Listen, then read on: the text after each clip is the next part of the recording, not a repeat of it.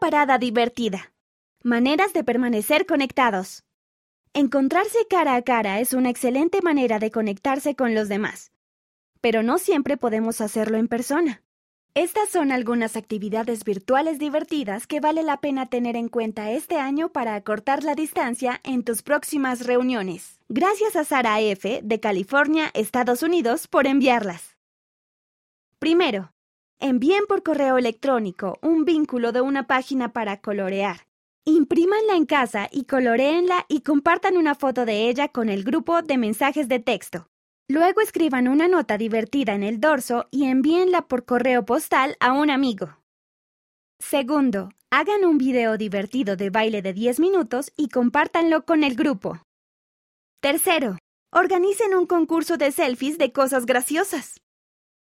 Cuarto, observen las nubes durante varios días antes de una reunión virtual.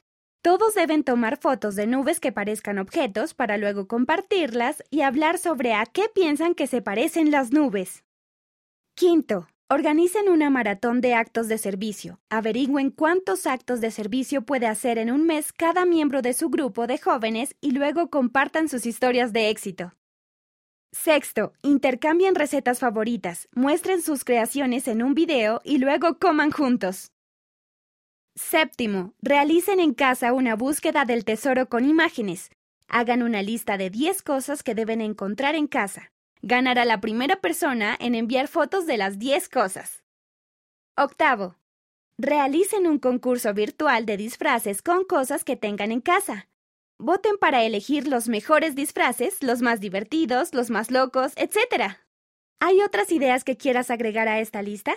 envíalas a ftsoy.churchofjesuschrist.org para que podamos compartirlas con otros jóvenes.